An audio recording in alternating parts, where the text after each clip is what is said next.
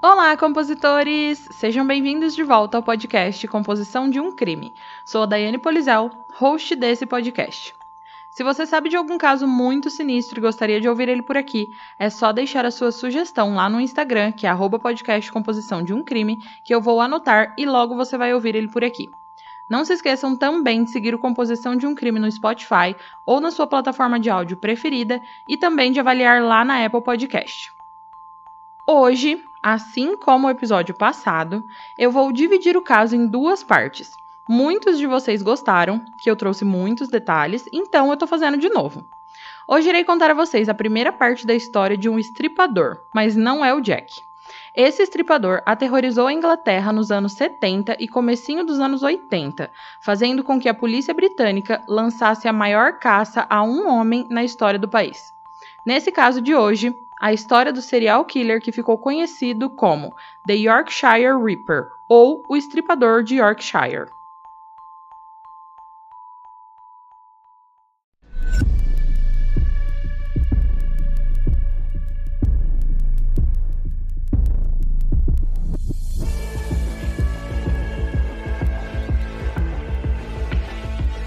Se você está à procura de um podcast com uma pitada de humor e de morbidez, o Composição de um Crime é para você. Mas lembre-se que esse podcast é sobre crimes reais e algumas falas podem ser explícitas e não recomendadas a pessoas sensíveis e menores de 14 anos. Caso você não fique confortável com tais descrições, recomendo não ouvir.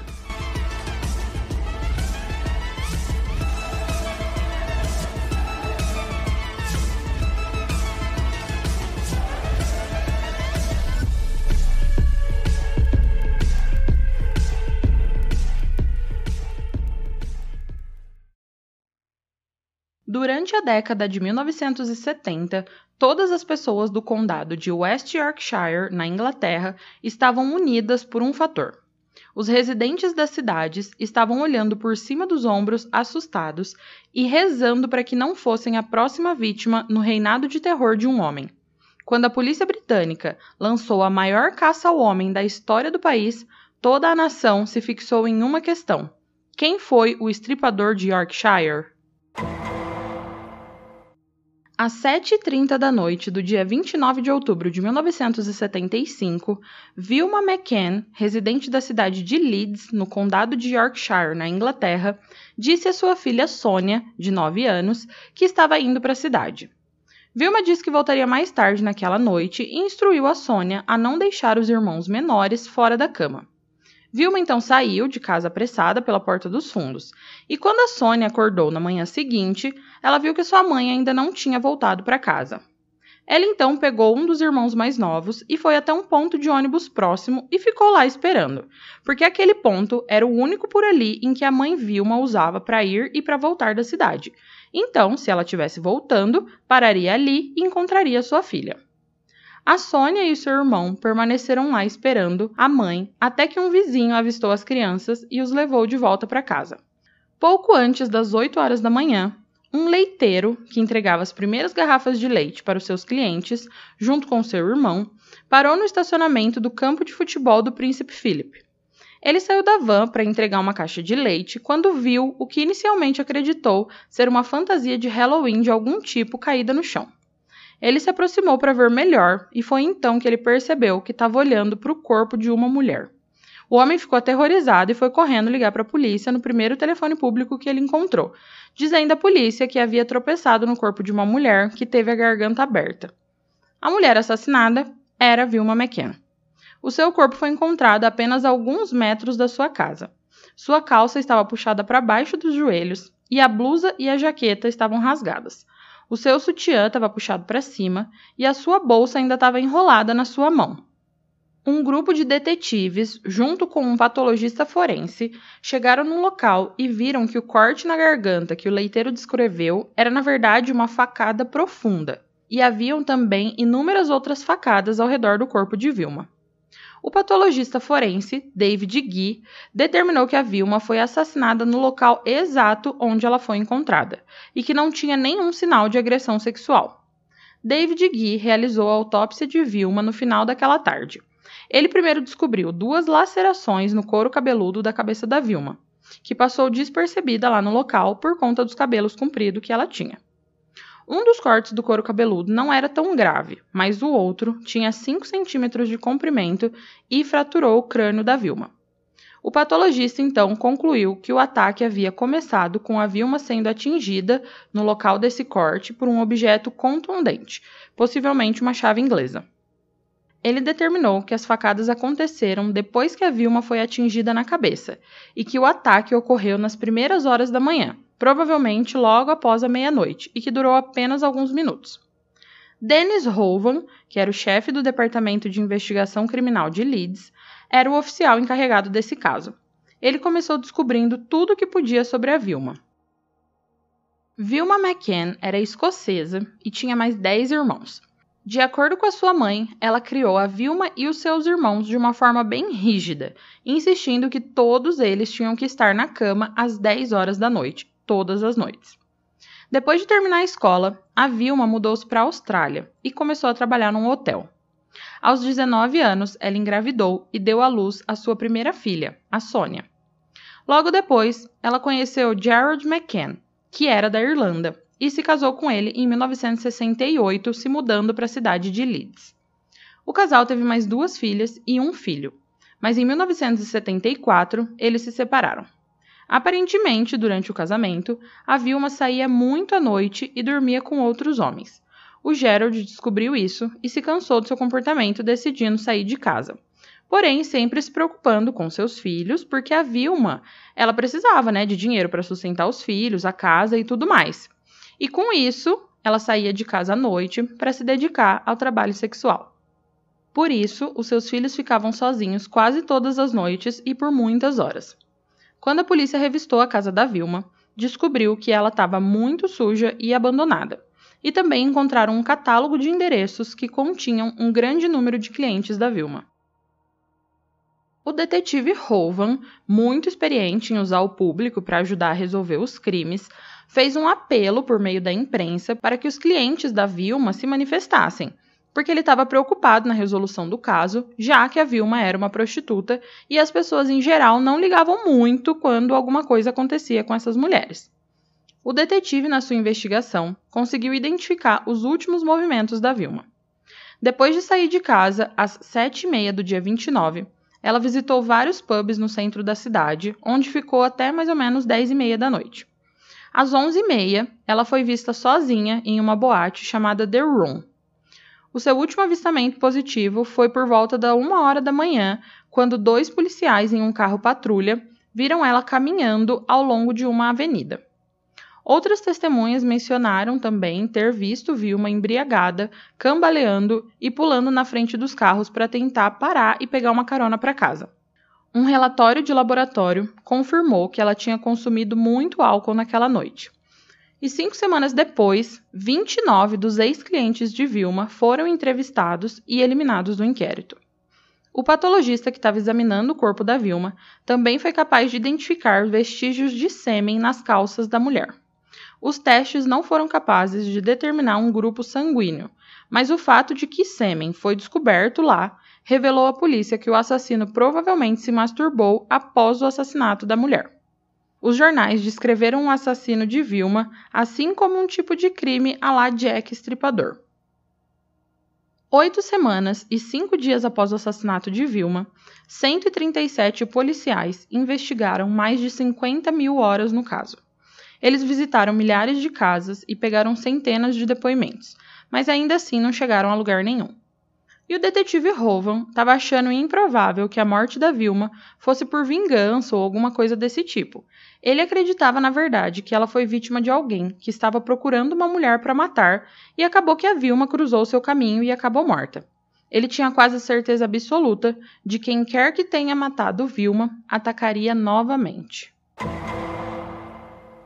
Nove semanas depois que o corpo de Vilma foi encontrado, o detetive Rovan recebeu uma ligação dizendo que parecia que o assassino havia realmente atacado mais uma vez. Às 8 horas da manhã da quarta-feira, 21 de janeiro de 1976, um homem a caminho do trabalho estacionou seu carro em frente a um beco numa área abandonada de Chapel Town. Quando o homem saiu do carro, por acaso olhou para a direita, onde viu um par de pernas estendidas entre os escombros a cerca de 5 metros abaixo do beco. A princípio, o homem pensou que estava olhando para um manequim de vitrine que foi descartado e jogado ali. Mas, quando ele se aproximou, ele percebeu que era na verdade o corpo de uma mulher. Ele chamou a polícia e mais uma vez o detetive Rovan e o patologista David Gee estavam no local. Eles foram capazes de determinar a identidade da mulher porque a sua bolsa estava ali por perto. Emily Jackson, de 41 anos, foi a vítima de assassinato. Uma busca na cena do crime revelou uma impressão de bota perto do corpo de Emily. Assim como no de Vilma, houve duas lacerações na cabeça de Emily. No caso da Emily, ambas as lacerações foram graves e dessa vez o patologista acreditava que a arma usada para esses ferimentos tinha sido um martelo. Emily também havia sofrido muito mais feridas de faca do que a Vilma, mais de 50 feridas na verdade. Embora houvessem semelhanças no ataque, o David Gee não tinha certeza se o mesmo homem que matou a Vilma também era responsável pelo assassinato de Emily. O detetive Rowan, entretanto, não tinha dúvidas de que um assassino foi responsável por ambos os assassinatos. O fato de ambas terem sido prostitutas pode ter sido considerado uma coincidência para alguns, mas o Rovan sentiu que a maneira como as duas mulheres foram mortas apontava para um assassino em comum. O detetive descobriu que na terça-feira, 20 de janeiro de 1976, a Emily e o seu marido, que também era seu cafetão, foram juntos a um pub. Era um pub conhecido ali por strippers e dançarinas na hora do almoço, e as profissionais do sexo se reuniam o tempo todo enquanto o seu marido, né, o Sidney, ia para um bar beber. A Emily estava procurando algum cliente. E às 10 e meia da noite, o marido, né, o Sidney, ele saiu do clube e não viu a Emily. Isso não foi estranho porque em várias ocasiões a Emily levava os clientes para o carro deles, então o Sidney presumiu que ela estava com um cliente. Então ele pegou um táxi e voltou para casa sem verificar onde que a Emily estava e o Sidney só descobriu que a sua esposa havia sido assassinada na manhã seguinte, quando recebeu um telefonema da polícia dizendo que o corpo de Emily havia sido encontrado. Em maio de 1976, Vilma McCann e Emily Jackson foram oficialmente associadas como vítimas do mesmo assassino. A polícia não estava mais perto de prender o responsável e no mesmo mês houve uma nova vítima, e dessa vez uma vítima sobrevivente. Marcella Claxton tinha 20 anos e era natural de St. Kitts, uma ilha no Caribe. No momento do ataque, ela estava grávida de três meses. No dia 9 de maio de 1976, ela saiu para um clube em Leeds. Às 5 horas da manhã, ela deixou o clube e estava totalmente embriagada. Enquanto caminhava para casa, ela viu um carro branco cruzando a área. O carro parou do lado dela e o motorista perguntou se ela estava fazendo negócios e ela disse que não. Porém, o motorista saiu do carro e obrigou a Marcela a entrar, levando ela para um parque próximo para fazer sexo. Chegando no parque, a Marcela disse que precisava ir ao banheiro, e quando saiu de perto do homem, ela se escondeu atrás de alguns arbustos. E passado alguns minutos, ela achou que o homem já tinha ido embora, então ela se levantou e foi até o local onde eles estavam para pegar seus sapatos. E quando ela se abaixou para pegar, ela sentiu vários golpes na cabeça. Entrando em desespero, a mulher fingiu estar inconsciente e presenciou o homem se masturbando em cima dela e depois saindo. Ela então, sangrando e muito machucada, conseguiu se arrastar até uma cabine telefônica e ligar para a polícia.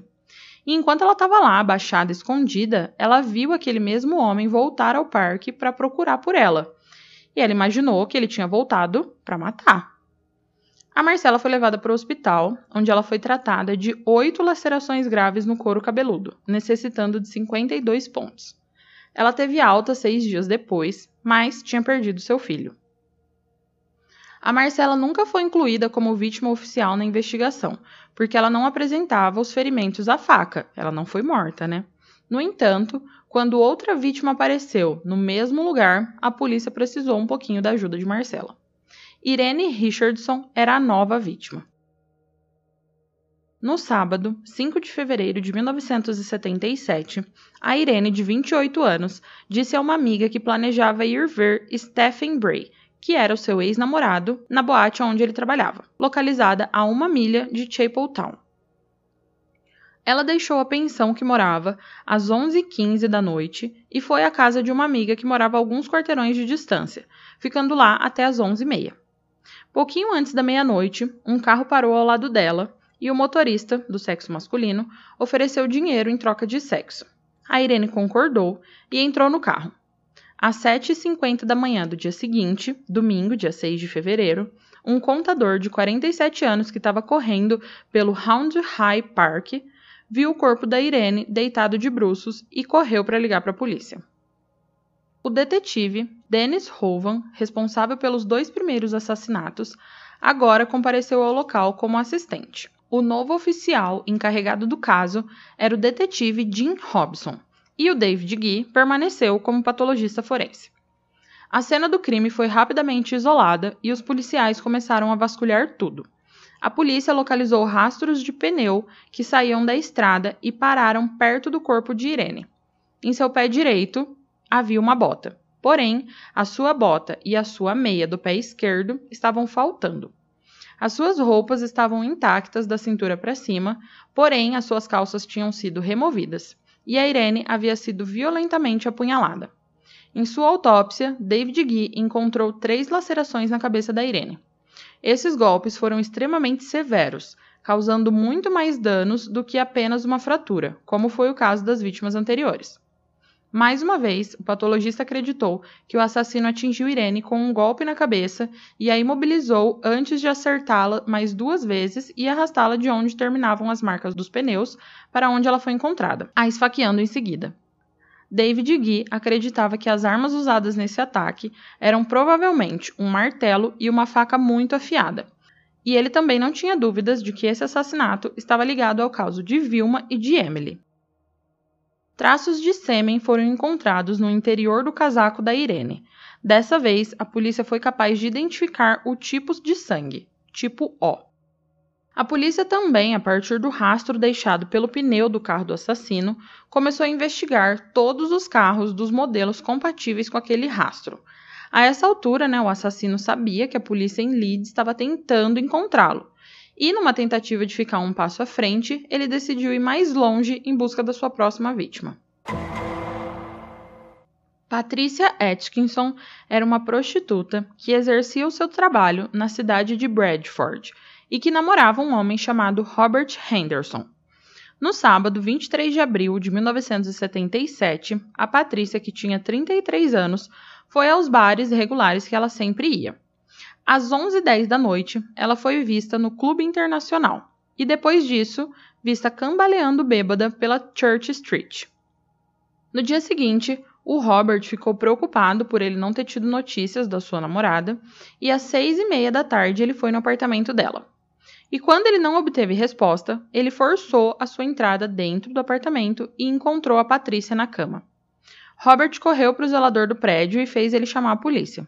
Às 8 horas da noite, o chefe dos detetives de Bradford, John DeMol, estava no local. Assim que ele viu a Patrícia, o detetive soube que ela era uma vítima do estripador. Os golpes na cabeça haviam novamente aumentado em força, como acontecia desde o assassinato de Vilma McCann. A sua calça jeans estava puxada para baixo e a sua calcinha também. A sua camiseta tinha sido puxada para cima e o seu sutiã havia sido desabotoado. Havia uma pegada com sangue em um dos lençóis ao lado da mulher. A perita forense daquela região acreditava que a Patrícia tinha sido golpeada na cabeça assim que entrou no quarto, e devido a essa pancada, ela perdeu a consciência. O assassino então moveu seu corpo para o lado da cama e a golpeou novamente. Depois disso, o assassino pegou o corpo da Patrícia e jogou em cima da cama, desfeita, e foi assim que uma marca de sapato ensanguentada ficou nos lençóis. Assim que o corpo da Patrícia estava na cama, mais golpes foram desferidos, e em seguida, as facadas. A autópsia foi realizada pelo David Gee, que foi quem realizou as autópsias em todas as vítimas do estripador até aquele momento ele foi capaz de confirmar um padrão e vincular o assassinato de Patrícia aos outros ataques devido à semelhança entre os ferimentos na cabeça, a remoção das roupas, nenhum sinal de agressão sexual por meio de penetração e várias facadas causadas por vários instrumentos. Outras prostitutas também foram entrevistadas, e foi nesse ponto que Barbara Miller, de 36 anos, se apresentou e disse que havia sido atacada dois anos antes em Bradford. O ataque a Bárbara ocorreu em março de 1975 por volta das nove e meia da noite. Um homem, numa Land Rover, levou a Bárbara até uma pedreira na área de Bolton Woods, em Bradford. Assim que os dois chegaram à pedreira, o homem disse a Bárbara para sair do veículo, mas ela se recusou. Então, esse homem puxou ela pelos cabelos e deu um soco no estômago, deixando a mulher sem fôlego. Uma luta ali se iniciou, mas a Bárbara lutou muito pela sua vida e o homem fugiu. A polícia, mais que tudo, estava interessada no fato de que o homem que atacou a Bárbara era dono de um Land Rover, porque no caso da Emily Jackson em Leeds, uma testemunha a viu entrando em um Land Rover, e assim, nos três meses seguintes, 90 policiais em Bradford se concentraram nessa pista. Porém, isso não levou a polícia a lugar nenhum. Jane MacDonald era uma adolescente que morava em Leeds que aos 16 anos abandonou a escola para trabalhar em um supermercado. Ela era conhecida por sua natureza doce e alegre e alguém que amava muito a vida em todos os sentidos.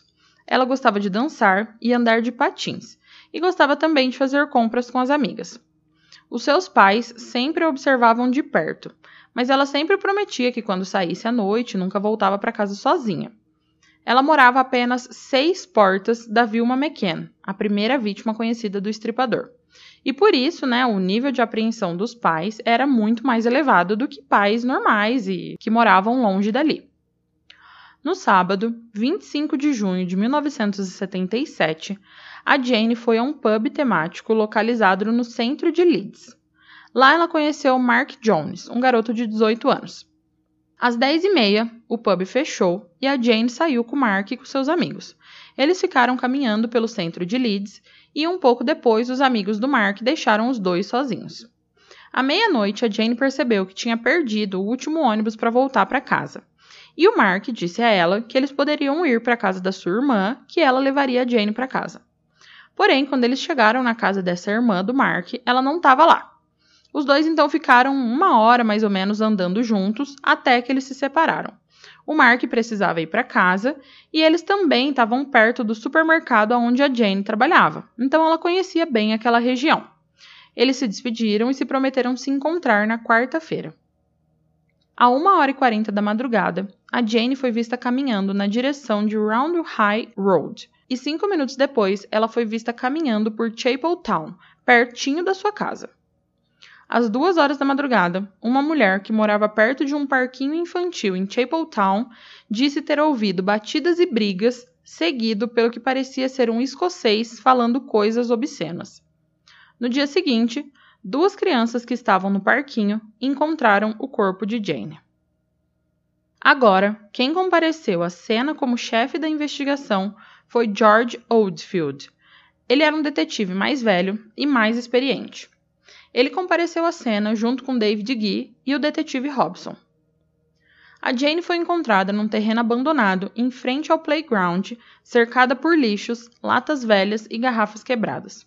Suas roupas estavam fora do lugar e faltava um sapato. Na autópsia, David Gee encontrou três lacerações semicirculares no couro cabeludo, junto com fraturas no crânio e muitos ferimentos por arma branca. Como nos outros assassinatos, o patologista determinou que Jane havia sido golpeada na nuca primeiro e depois arrastada para onde foi encontrada. A morte deve ter ocorrido pouco antes das três horas da manhã. O assassinato de Jane não mudou apenas a face da investigação, porque Oldfield agora estava no comando, mas também mudou a resposta do público.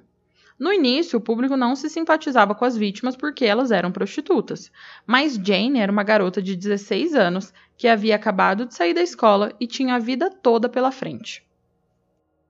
O detetive Oldfield estava trabalhando incessantemente, buscando toda e qualquer pista, instalando telefones para pistas de moradores e reunindo o máximo de coisas e pessoas que ele conseguia para poder investigar.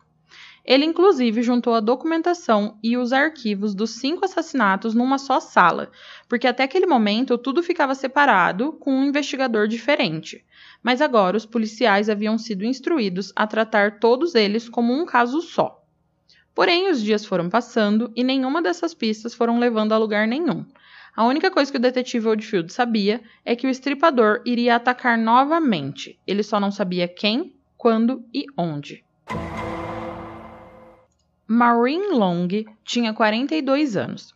Ela morava em uma pequena cidade localizada entre Leeds e Bradford. E ela estava separada do marido, mas ainda tinha um bom relacionamento com ele. E no sábado, 9 de julho de 1977, duas semanas após o assassinato de Jane, ela se encontrou com seu ex-marido num pub em Bradford. Ela bebeu quatro canecas de cerveja com ele e foi embora por volta das 11 horas da noite. Ela foi para um salão de dança, onde ficou por volta das duas horas da madrugada, mas não se lembrava muito a partir desse momento. Às 3h15 da madrugada, um segurança que trabalhava numa fábrica ouviu seu cachorro latir furiosamente.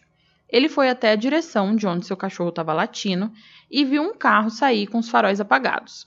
E também relatou que parecia que algo pesado estava no porta-mala do carro, já que a traseira do veículo estava mais baixa. Às oito e meia da manhã, pessoas perto de Bowling Back Lane ouviram gritos de ajuda vindos de algum lugar ali perto. Eles chamaram a polícia e encontraram Maureen em um terreno aberto abandonado com lixo por toda parte. Desde o início, havia poucas dúvidas nas mentes da polícia de Yorkshire de que o estripador tinha atacado mais uma vez. Ela foi levada às pressas para o hospital e David Gee, juntamente com Oldfield e Holland, que era um novo detetive, foram examinar depois que ela foi tratada pelos médicos. Maureen teve uma grande fratura no crânio, cinco facadas, três costelas quebradas e os ferimentos na cabeça foram tão graves que ela precisou de uma neurocirurgia especializada. Ao todo, foi um milagre ela ter sobrevivido ao ataque. Maureen passou nove semanas no hospital antes de receber alta. A polícia estava mobilizando geral para procurar pistas ou qualquer coisa que pudesse identificar o estripador. O esquadrão recebeu mais de 100 denúncias de homens que se encaixavam nas descrições físicas dadas por pessoas que supostamente viram algo nas cenas dos crimes. Até o momento, 300 oficiais interrogaram mais de 100 mil homens, tornando o caso do estripador de Yorkshire uma das maiores caçadas da história britânica.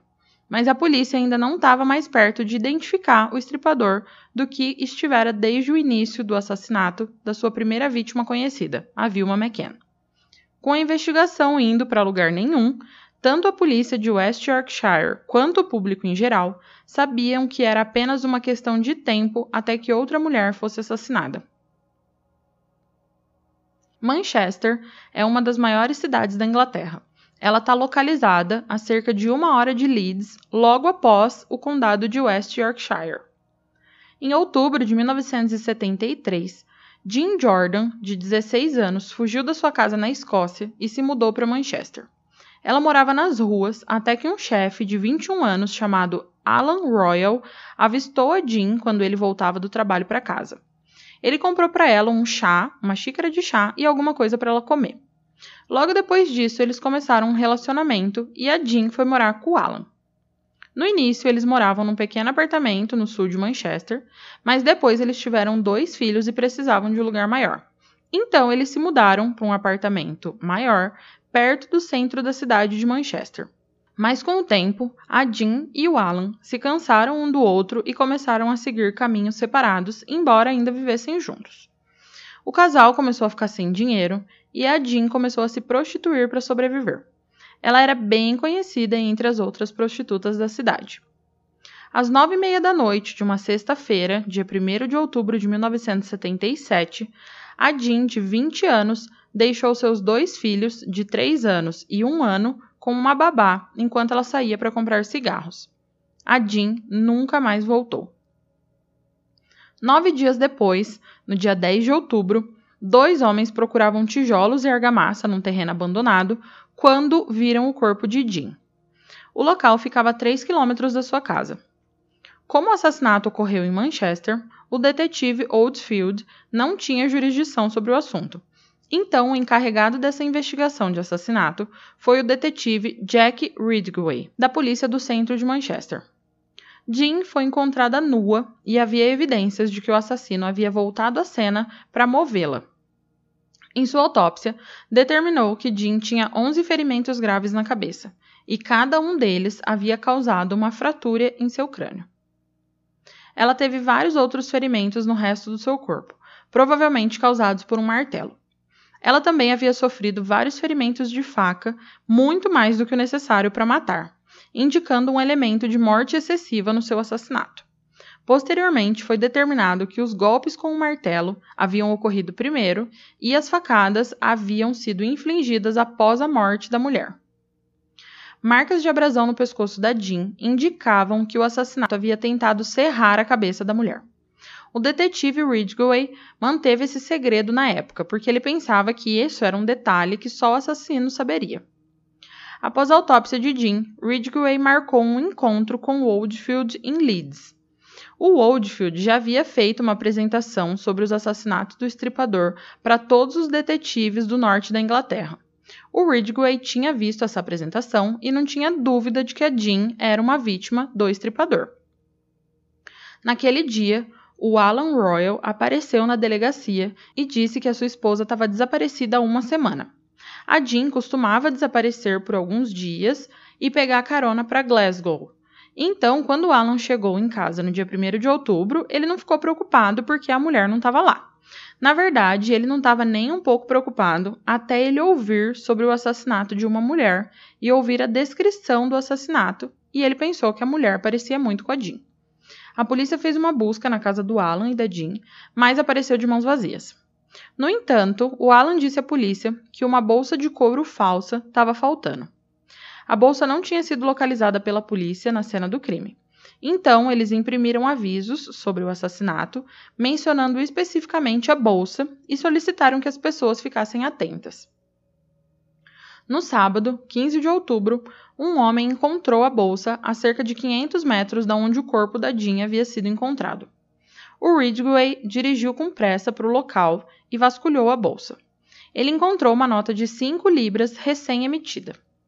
Ridgway acreditava que essa nota era a razão pela qual o assassino havia retornado à cena do crime e movido o corpo da Jean. Na época, 5 libras era a taxa usual cobrada pelas prostitutas. E se o assassino tivesse dado essa nota a Jean, isso poderia incriminá-lo.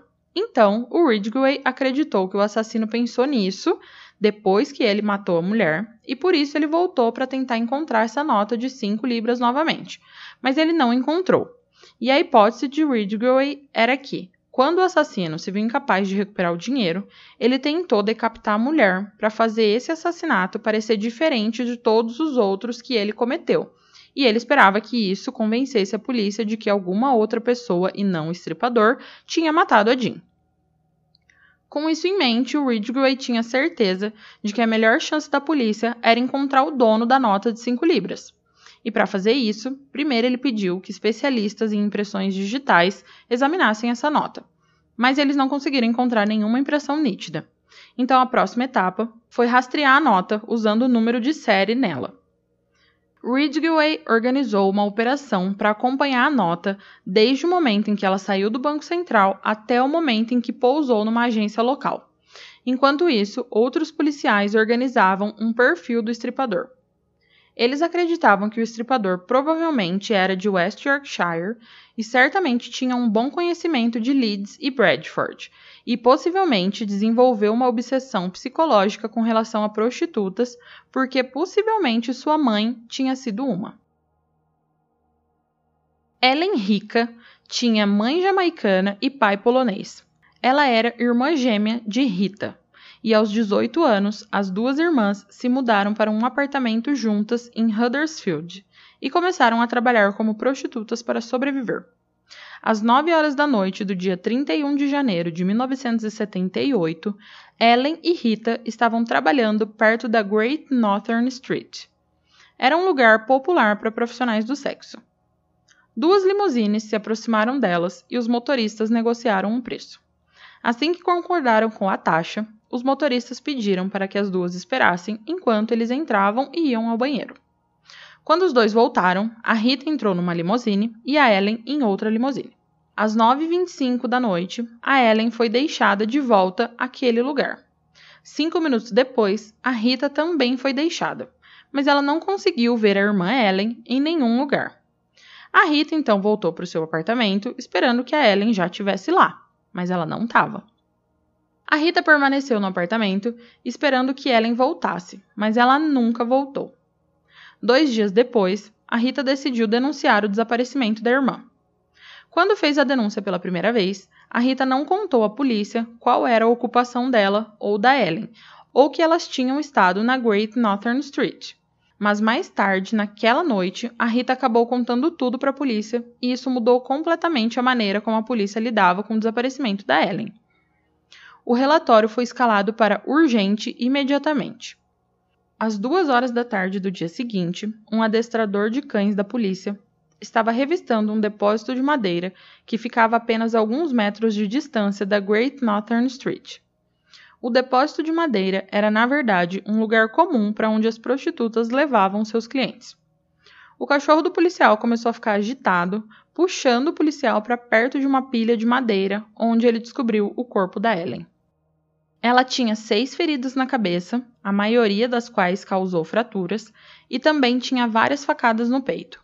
Foi depois do assassinato de Ellen que a mídia se referiu ao assassino pela primeira vez como o estripador de Yorkshire. A polícia tinha certeza de que alguém na sociedade deveria saber, ou pelo menos suspeitar, que conhecia a identidade do assassino. Então eles anunciaram uma recompensa de 10 mil libras por informações que levassem à captura e condenação do estripador de Yorkshire. Uma grande quantidade de ligações veio assim que a recompensa foi anunciada. E a partir dessas denúncias, a polícia obteve a descrição de um homem parado na entrada do depósito de madeira. Ele foi descrito como um homem de 30 anos, bem constituído, 1,68m de altura, vestindo roupas escuras a polícia fez um apelo ao público para que ele se apresentasse. Quando ele não o fez, Oldfield teve certeza de que ele era o estripador. Ele apelou para o assassino diretamente na televisão em uma entrevista. Ele disse, aspas, Estamos cada vez mais perto de você, e é apenas uma questão de tempo antes que você seja pego. Em seu próprio interesse, no interesse dos parentes e amigos das vítimas anteriores, no interesse de seus próprios parentes e amigos e no interesse de quaisquer potenciais vítimas futuras, agora é a hora de você se apresentar e se entregar. A rede está fechando. Estou ansioso para que possamos pegá-lo antes de você adicionar outra morte ao catálogo aterrador que você já tem a seu crédito. Fecha aspas. Sem que Oldfield e todos os outros soubessem, o estripador já havia atacado novamente e continuaria atacando por mais alguns anos, fazendo mais vítimas e causando mais terror.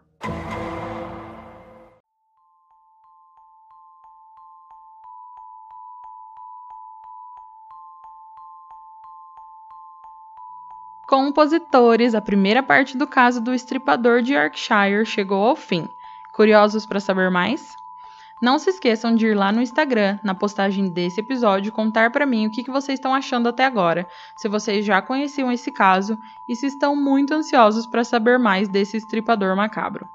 E não se esqueçam também de seguir Composição no Spotify ou na sua plataforma de áudio preferida e de dar aquela forcinha lá na Apple Podcast e fazer uma avaliação bem positiva, tá bom? Compositores, até a próxima semana com a segunda e final parte desse crime.